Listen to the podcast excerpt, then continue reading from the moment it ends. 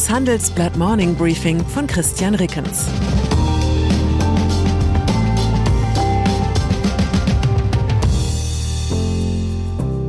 Guten Morgen allerseits. Heute ist Mittwoch, der 18. Januar 2023. Und das sind unsere Themen. Blitzstart, die ersten Stunden des neuen Verteidigungsministers. Denkanstoß, Kissinger mit Ukraine-Friedensplan. Rückzug, Winter Shaldea gibt Russlandgeschäft auf. Nach einer kurzen Unterbrechung geht es gleich weiter. Bleiben Sie dran. Die Welt steht vor gewaltigen Herausforderungen. Zum einen die Energiewende voranzutreiben und gleichzeitig den Klimawandel einzudämmen. Und auch der Energieträger Wasserstoff gewinnt weltweit immer mehr an Bedeutung. Doch wie geht es weiter? Erfahren Sie mehr auf dem Handelsblatt Wasserstoffgipfel 2024 am 12. und 13. Juni in Essen. Infos unter handelsblatt-wasserstoffgipfel.de. Mit dem Vorteilscode Wasserstoff 2024 erhalten Sie einen Rabatt von 15% auf die Tickets. Die Aufgaben des neuen Verteidigungsministers. Mit militärischen Sprachbildern muss man in diesen Tagen vorsichtig sein, aber der Begriff in die Schlacht geworfen liegt in Bezug auf Boris Pistorius wirklich nahe.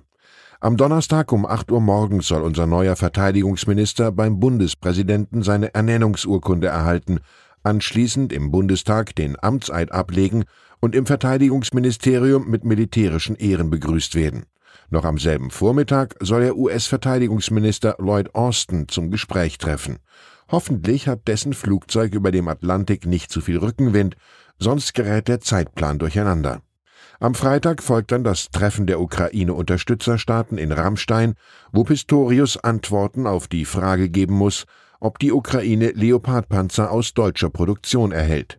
Als würden die Rüstungsbosse angesichts des frischen Winds im Bändlerblock schon mal vorauseilend die Hacken zusammenschlagen, vermeldet die Frankfurter Allgemeine Zeitung, die Leopardproduzenten sähen sich nun doch in der Lage, bereits im dritten Quartal erste Panzer an Kiew zu liefern. Noch vor wenigen Tagen hatte der Chef des Rüstungskonzerns Rheinmetall gesagt, das sei erst 2024 möglich. Scheitert die Zeitenwende. Gemessen an den öffentlichen Reaktionen scheint Deutschland kollektiv beschlossen zu haben, der bisherige niedersächsische Innenminister Pistorius ist der richtige Mensch am richtigen Ort zur richtigen Stunde. Selbst dass er keine Frau ist und damit die versprochene Geschlechterparität im Bundeskabinett durcheinander bringt, wird ihm ausnahmsweise verziehen. Oder, wie unser stellvertretender Politikchef Martin Greive kommentiert, der Niedersachse bringe gute Voraussetzungen mit. Er gelte als durchsetzungsstark, als Mann klarer Worte. Charaktereigenschaften, die zudem auch in der hierarchisch tickenden Bundeswehr geschätzt würden. Ein Mann vom verteidigungspolitischen Fach sei allerdings auch Pistorius nicht, und das hält Greive für durchaus symptomatisch. Seit Ende des Kalten Krieges und in Ermangelung der militärischen Bedrohung seien der Talentepool an Verteidigungspolitikern und die Fähigkeit zu strategischem Denken im Land ziemlich überschaubar geworden. Vielleicht trösten wir uns mit einem anderen Menschen, der einst als Notlösung überstürzt aus Hannover aufbrechen musste, um die Lage zu retten, Paul von Hindenburg lebte dort friedlich als Pensionär, als er am 22. August 1914 überraschend zum Befehlshaber der von Russland bedrängten 8. Armee ernannt wurde und schon am nächsten Tag in den Sonderzug Richtung Osten stieg. Vier Tage später Schlacht bei Tannenberg, der Rest ist Geschichte. Wegtreten. Kissinger skizziert Ukraine-Friedensplan. Am Abend hat der 99-jährige frühere US-Außenminister Henry Kissinger per Videoschalte auf dem Treffen des Weltwirtschaftsforums in Davos einen Friedensplan für die Ukraine vorgestellt. Die Front solle entlang der Linien im Donbass eingefroren werden, an der sich ukrainische Truppen und von Moskau gesteuerte Rebellen vor dem russischen Großangriff am 24. Februar vergangenen Jahres gegenüberstanden. Im nächsten Schritt müssten dann politische Gespräche über die Lösung des Konflikts beginnen. Ergebnis dieser Gespräche müsse nicht notwendigerweise eine Gebietsaufteilung entlang der Front sein, betonte Kissinger. Damit bestünde die Möglichkeit, dass die Ukraine auch die annektierte Krim-Halbinsel und die Donbass-Gebiete doch noch von Russland zurückerhält. Um Druck auf den Kreml aufrechtzuerhalten, sollten Europa und die USA ihre Wirtschaftsblockade gegen Russland erst lockern, wenn ein Friedensvertrag ausgehandelt ist. Die befriedete Ukraine könne dann Mitglied der NATO werden. Eine erste Einschätzung, begeistert wird von diesem Plan niemand sein. In Kiew träumt man von einer militärischen Rückeroberung aller besetzten Gebiete inklusive der Krim. Und auch Moskau dürfte sich nur unter gewaltigem militärischen Druck bereit erklären, die nach dem 24. Februar besetzten Gebiete zu räumen. Allerdings spricht Kissinger aus, was in nahezu allen westlichen Hauptstädten gedacht wird. Am Ende dieses Krieges wird irgendeine Form des Kompromisses mit Moskau stehen müssen. Und ob der akzeptabel ist oder nicht, wird im Zweifel nicht in Kiew entschieden, sondern in den Staaten, die mit ihrem Geld und ihren Waffen die Verteidigung der Ukraine ermöglichen. Wintershell Dea gibt Russlandgeschäft auf. Nicht nur in der Politik dauert es manchmal etwas länger, bis sich die Einsicht ins Unvermeidliche durchsetzt. Nach monatelanger Kritik am Engagement in Russland zieht die BASF-Tochter Wintershell Dea Konsequenzen. Der Öl- und Gaskonzern kündigte gestern Abend an, sich vollständig aus Russland zurückzuziehen.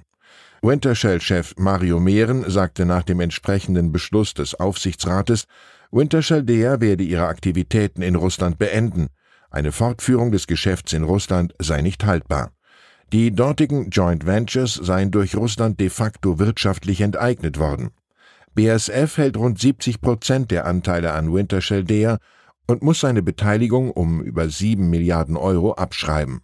Der Chemiekonzern schrieb deshalb 2022 einen Verlust nach Steuern von mehr als einer Milliarde Euro. Kaum ein Unternehmen steht so für die Verflechtung der deutschen Energiewirtschaft mit Russland wie Wintershell Dea. Man pflegt seit Jahrzehnten eine enge Partnerschaft mit Gazprom, fördert in Sibirien Gas und ist an der Ostseepipeline Nord Stream beteiligt. Skitourismus vor dem Aus? Ich weiß nicht, wie es bei Ihnen war, aber in unserer Familie ist der geplante Skiurlaub im Schwarzwald in den ersten Januartagen buchstäblich ins Wasser gefallen. Kein ungewöhnliches Phänomen, wie die Handelsblatt-Korrespondentinnen und Korrespondenten bei einer Recherche zur Zukunft des Wintersports rund um die Alpen erfahren haben. Immer häufiger lautet die entscheidende Frage nicht mehr, fällt genug Schnee, sondern haben wir genug Schneekanonen und genug Wasser für den Kunstschnee? Metabiev im französischen Juragebirge plant bis 2040 sogar den Skiausstieg.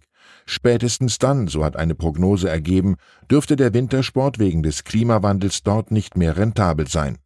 Statt in neue Lifte will die Gemeinde nun in Mountainbike-Strecken und andere Tourismusalternativen investieren, oder man geht halt gleich zum Après-Ski über. Ich wünsche Ihnen einen Tag so reibungslos wie eine gut präparierte Piste. Herzliche Grüße, Ihr Christian Reckens. Zur aktuellen Lage in der Ukraine wie die russische Zentralbank die Kriegswirtschaft unterstützt. Elvira Nabiulina gilt als heimliche Kriegsgegnerin. Trotzdem trägt sie wohl mehr zum Krieg bei als mancher hochrangige General. Wie lange trägt ihre Politik Putins Pläne noch? Putin könnte das Patt in der Ukraine länger durchhalten als der Westen. Das Kampfpanzertabu fällt, weil die Eskalationsangst in Brüssel von der Angst vor einer neuen russischen Offensive überlagert wird. Allerdings ist das nicht die einzige Sorge. Weitere Nachrichten finden Sie fortlaufend auf handelsblatt.com/Ukraine. Das war das Handelsblatt Morning Briefing von Christian Rickens, gesprochen von Peter Hofmann. Die Welt steht vor gewaltigen Herausforderungen. Zum einen die Energiewende voranzutreiben und gleichzeitig den Klimawandel einzudämmen. Und auch der Energieträger Wasserstoff gewinnt weltweit immer mehr an Bedeutung. Doch wie geht es weiter? Erfahren Sie mehr auf dem Handelsblatt Wasserstoffgipfel 2024 am 12. und 13. Juni in Essen. Infos unter handelsblatt-wasserstoffgipfel.de. Mit dem Vorteilscode Wasserstoff 2024 erhalten Sie einen Rabatt von 15% auf die Tickets.